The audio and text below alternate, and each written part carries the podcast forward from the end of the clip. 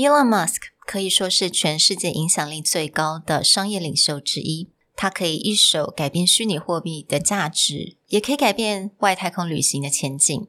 但我们今天来聊一聊他的演讲跟沟通的技巧。Is he good at presenting or incredibly bad at it? And what makes him so influential? Hello，欢迎来到 Executive Plus 主管双语沟通力的 Podcast。 我们希望带给大家最实用的沟通工具。包括了成功人士对全球市场的分享、职场英语的技能、跨文化沟通技巧与其他能帮助您成为出色领导者的工具。Hi, I'm Sherry, founder of Executive Plus. As a language trainer and certified coach, I've trained hundreds of managers from Fortune 500 companies such as Dior, Google, Deloitte, and Yahoo. And I'm Nick, Director of Communication Strategy at Presentality. I've helped startups raise millions of US dollars in funding and train the executives of publicly listed companies to present on the global stage. Welcome to the Executive Plus podcast, where you can take your communication and language skills from good to great. Hey, everybody. Welcome back to the Executive Plus podcast. In the past, we've talked about Apple and how far they've come or how far they've fallen since the presentations of Steve Jobs, how Microsoft is picking up the presentation crown. And now today we want to look at someone who kind of defies how we would talk about presentation. Mr. Elon Musk. So, today, to help us have this conversation, we've invited my business partner and good friend Andrew, who, if you're a longtime listener of the podcast, you hear his name pop up pretty frequently. But he's here with us to have this discussion. Yeah, welcome, Andrew. Hey, what's up? What's up? 大家好，大家好。我们的新创演讲达人。每次每次人家有人讲达人，我就觉得是骗人的。 新创演讲，现在可能大家已经大家已经很怀疑了。好了，Master，OK，千万不要叫我 Master。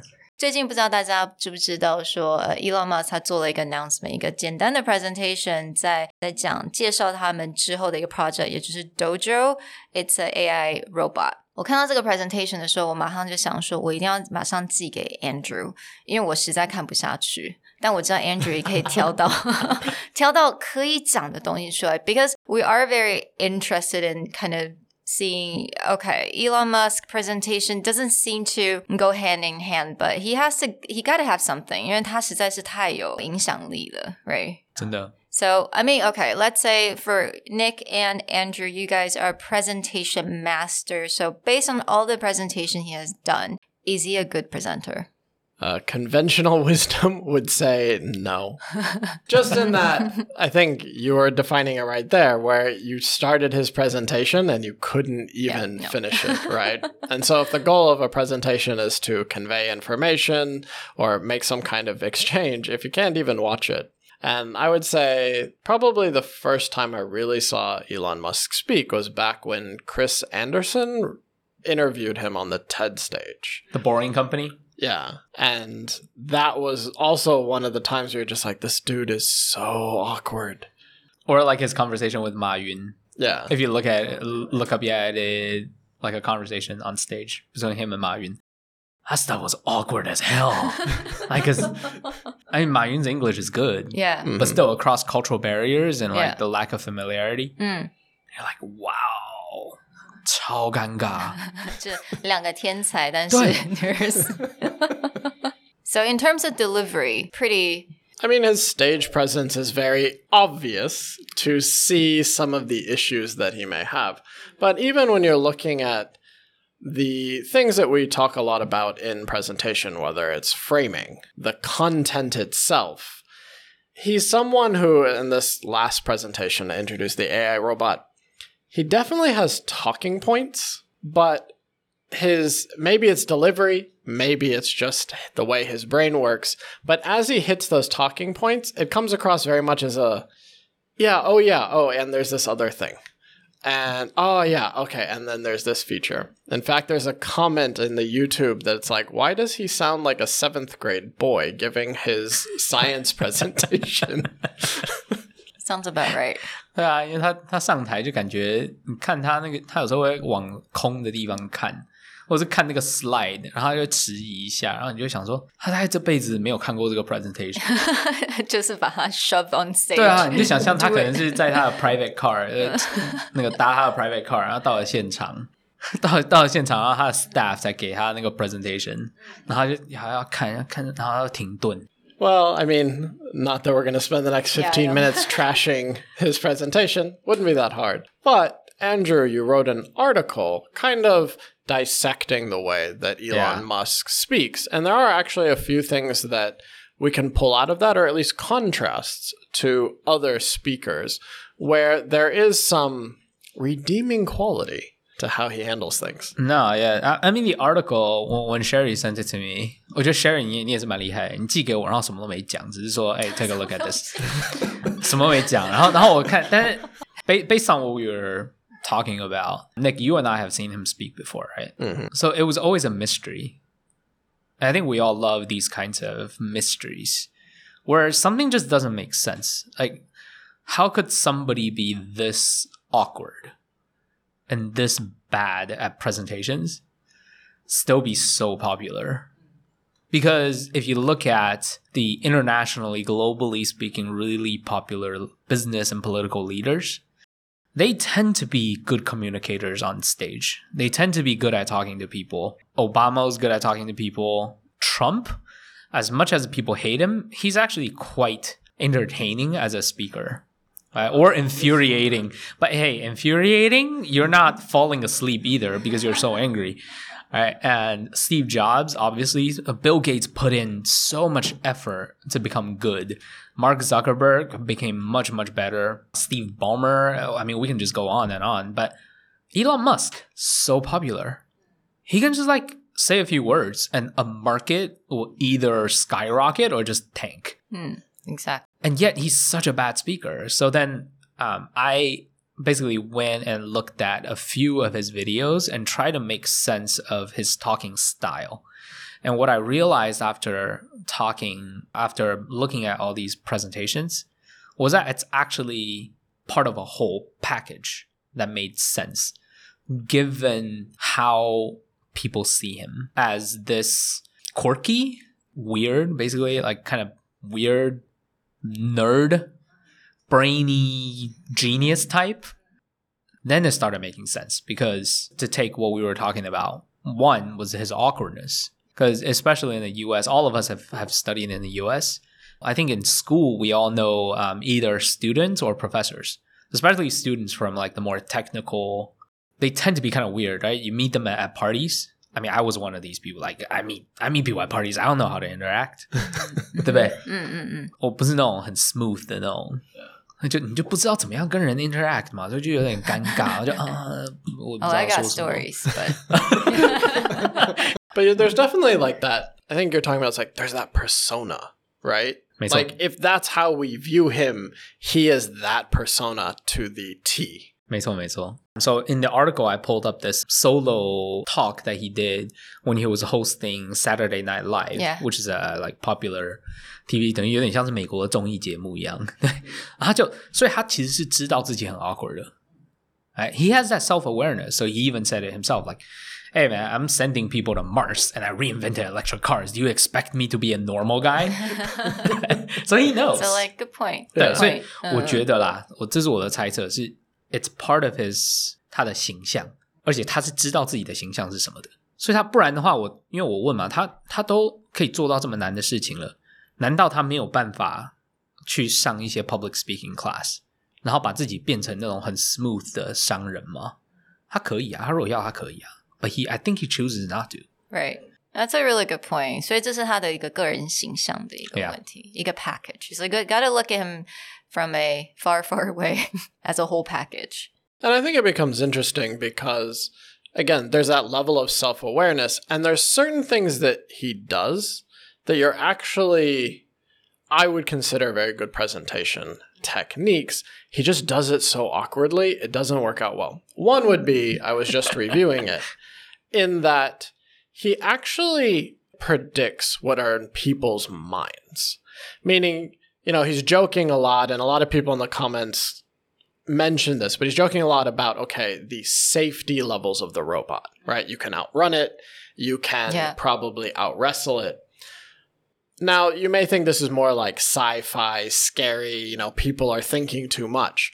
But like for me, I don't know if you guys have ever watched Boston Dynamics videos on the robots they're building. It's incredibly impressive how far, like what they can build. They have one robot that basically has the capabilities of like speed and agility of a wolf. Like it can run, it can carry Wow. a huge amount of things, and it goes fast.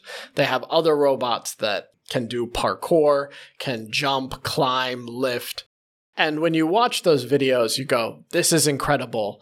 These things are coming to get us at some point. So Elon Musk is not joking about running away from the robot, right?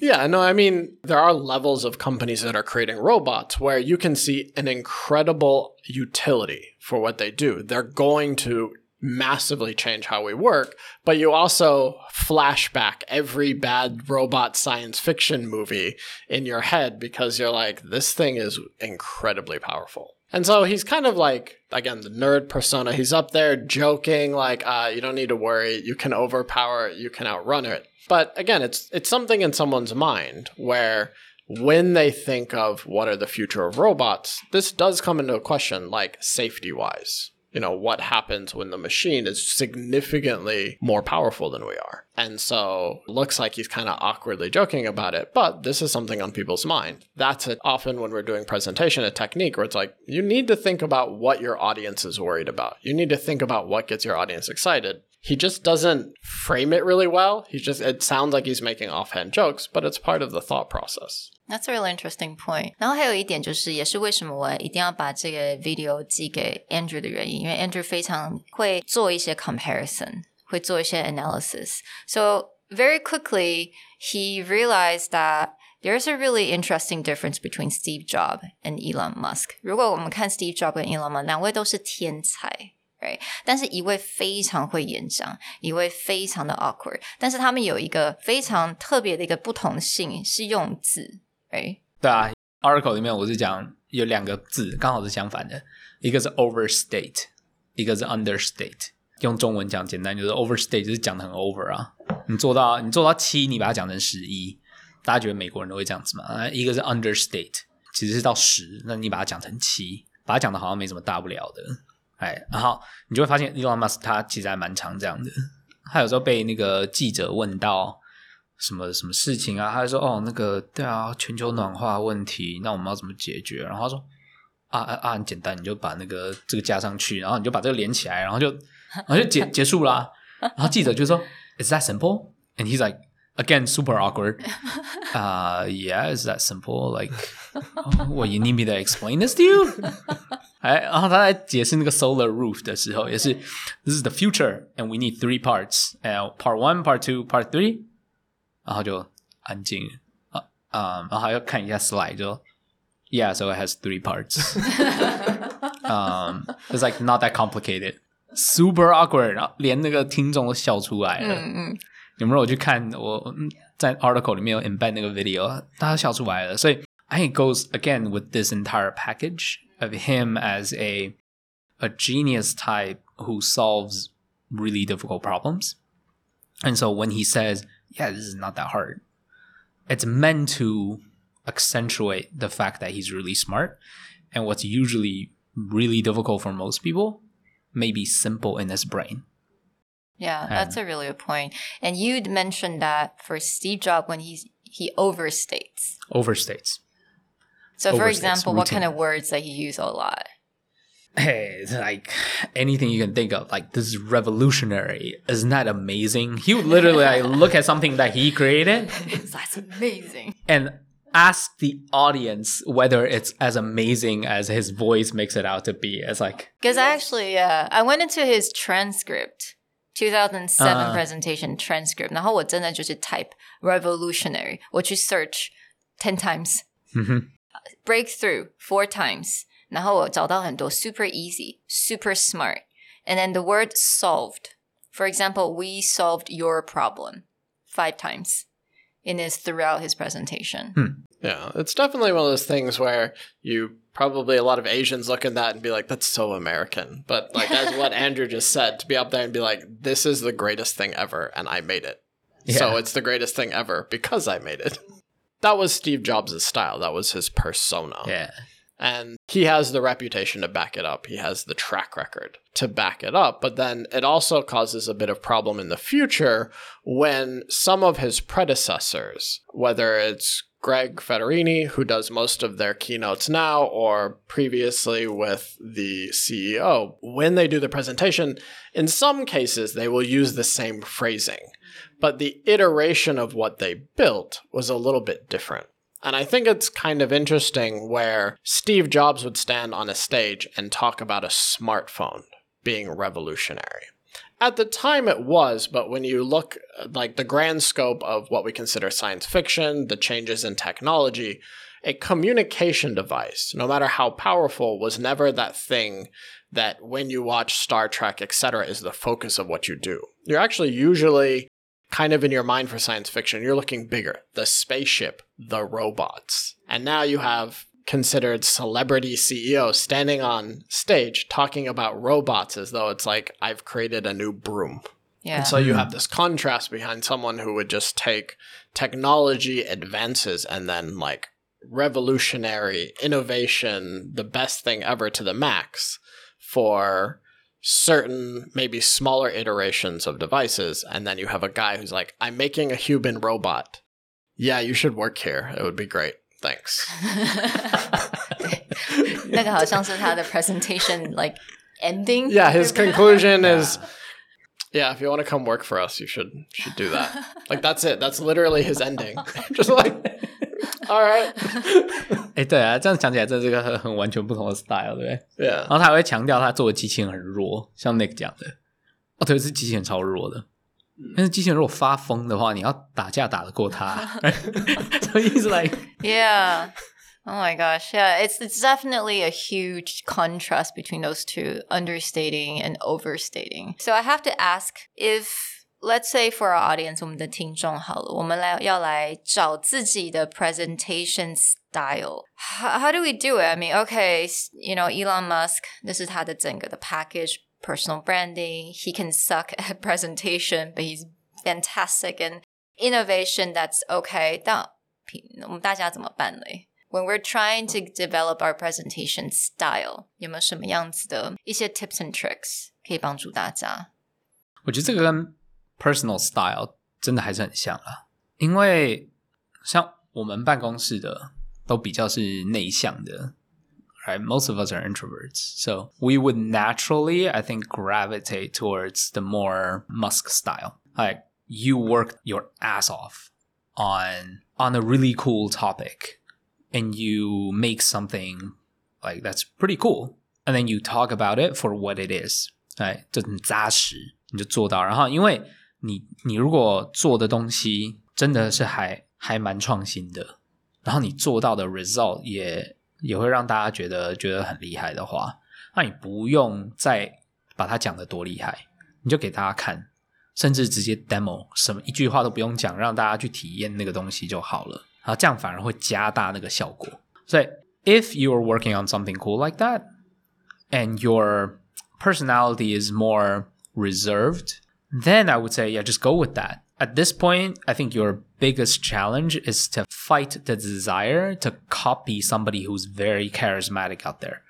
Because we all know people who go to a public speaking class and then the public speaking class tells you to speak a certain way, to wave your arms a certain way, to look at the audience a certain way, to dress a certain way, as if that is the right way to communicate to an audience.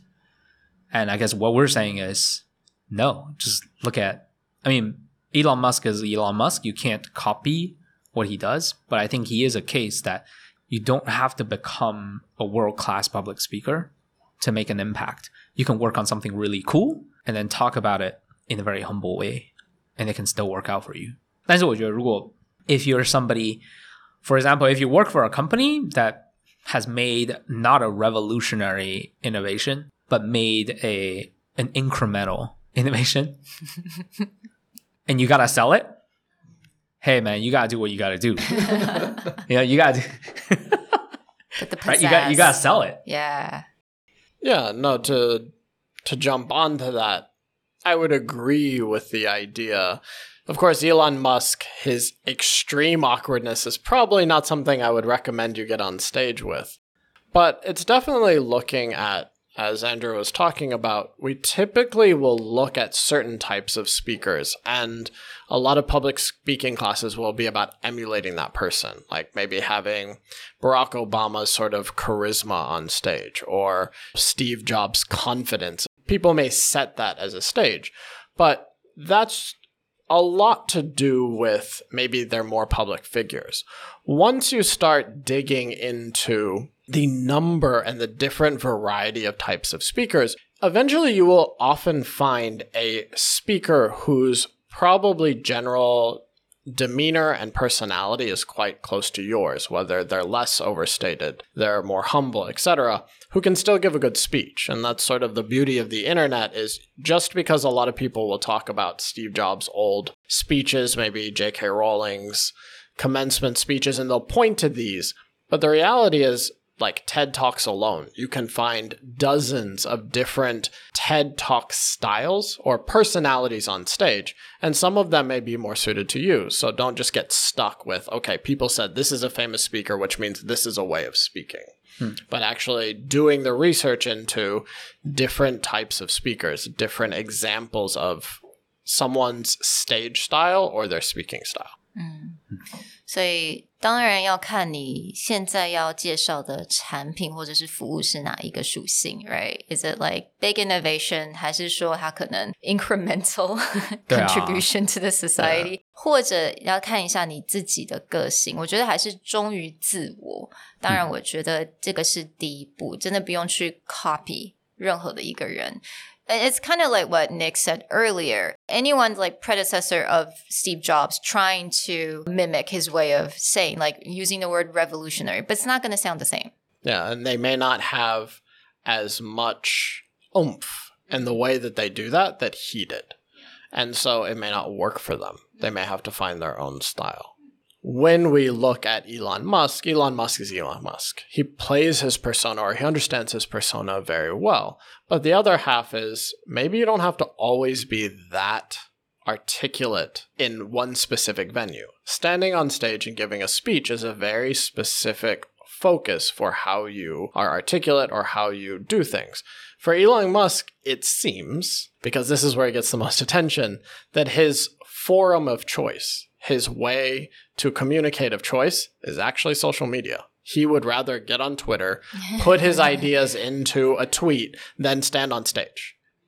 And that may be for several reasons. Maybe it's faster for him. He feels less awkward. He can just write what he wants to write. It comes to his head, it comes out. So his Twitter account is far more articulate than he is. It also has a lot of influence Yeah. for good or bad. But like as Andrew pointed out at the beginning of the podcast, the man can increase a market, he can crash a market, which has gotten him into a lot of trouble. It has, yeah, including crashing and increasing his own stock price Yeah, with his true. Twitter That's true. and getting into like federal investigation. So absolutely finding your outlet.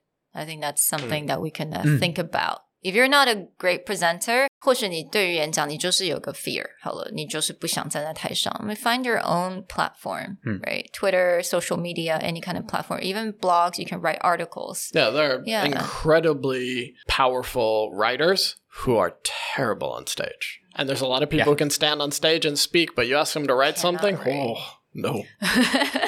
真的啊，真的啊，所以有时候有时候团队来找我们， 然后说投资人啊或什么客户要来啊，然后啊我们必须要准备一个 presentation，然后他们可能会期待我们说 OK 好，那个 presentation 那我我们帮你们做，然后设计一套 presentation 就收你多少钱，然后再多少个 slide 啊，二十二十张啊还是什么的，然后结果我们第一个问他的问题是 Why do you need to give a presentation？嗯他们就说、嗯，不是人家来不是就是要准备一个简报然后讲吗？我们说啊，为什么为什么一定要简报？你的这个东西很好啊，你就把他带到一个咖啡厅啊，疫情之前，把他带到你就把他带到一个咖啡厅，然后给他看你的那个东西就好啦，然后跟他聊聊，哎，对啊，你玩一下有什么有什么问题吗？ why does it need to be a presentation? I never thought about that. You're not even good at like if you're not good at presentation, don't give a presentation, Yeah. right? Ah, If you're not good at interacting, like I'm horrible at networking events. 真的吗 I'm nervous. I'm like, uh, for the longest time, I forced myself to go to networking events because I thought that that's what a normally, like a normal functioning human being in a society did. and now I'm just like, yeah, I'm never going to networking events. I, I need to find a way for me to succeed one on one. I'm okay. Find your format. Find 对啊 how do what's comfortable for you. Exactly. Yeah. Yeah, and sometimes people will use presentation as an excuse to overdo something. Like Andrew was talking about just a second ago. There's been a lot of companies that we've worked with where it's just like, no, take your product and do a demo. Don't present. Not only because you're awkward presenting, but it's, he talked about before, your product will talk for you. That's if true. you have built something, quote unquote, truly revolutionary, I mean, I don't need to say anything, or something that's really a joy to use, there's nothing to sell. So finding that format. Actually, this this literally happened just last night. By the way, one team like, oh my god, an investor is coming, American investor，来，我我要怎么办？我要怎么办？那个，我我要给他看哪个简报？我说为什么要给他看简报？他说啊啊，不用给他看简报吗？你们需要钱吗？不需要啊。那、你在紧张什么？ Yeah, but I think it's like it's such an intuitive thing. Like when people are coming, you gotta present. right？ It just I I, I feel like this is just a normal thing. So, so I never actually thought about oh 我不用哦。对啊，然后而且上台，有些人会觉得说啊，上台像那个什么呃 keynote 啊，像 Steve Jobs 或是 Musk 或者是 like other big companies, they the keynotes that they give, there's always an assumption. Hmm, I should probably talk for yeah, I think twelve to fifteen minutes should be good. I should like explain the background of my company, and I should talk about this and this and this. And there will even be people around you. I think that's the tough part. Like there will be people around you with traditional understanding of these events. Like you have to talk about this. 这样子才完整。啊、为什么要完整？ right. You want company background? Go read our website. yeah, that's usually the first thing I see Oh, from Jesus. companies. This is the year our Yeah. company was founded, and here's a picture of our building. That's why when I when I went to 我去总统府的时候，那个总统跟副总统的演讲马上被我 cut 到两分钟。嗯以前都是十五分钟，马上 cut 到两分钟。 Mm. 哎，我们不是要跟别人讲我们的政策吗？They don't give a shit about our policies. Like, And I think that that's like something that a speaker can actually think about first is like the last time that you went to this kind of event and the person got on stage, where did you zone out? And if they started talking about like the history or some kind of like milestone date, I guarantee you, you zoned out. yeah. Why would you get on stage and do the same thing just because it's complete? Like, don't do that. You don't want people to do that, so don't do that. All right. Well, we hope that this gives you guys a little of a bit of a peek behind. Again, we've done quite a few breakdowns of keynotes, of company presentations, and there's definitely good ways of doing it, there's bad ways of doing it, but there's also ways of doing it that's just about your way. Keep that in mind, and we want to thank Andrew for joining us again. And we hope that you enjoyed this, and we'll talk to you next time. Bye. Bye.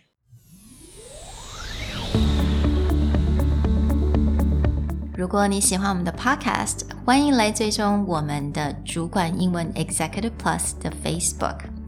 那也可以写信到我们的信箱 yourcareerplus at Gmail dot com。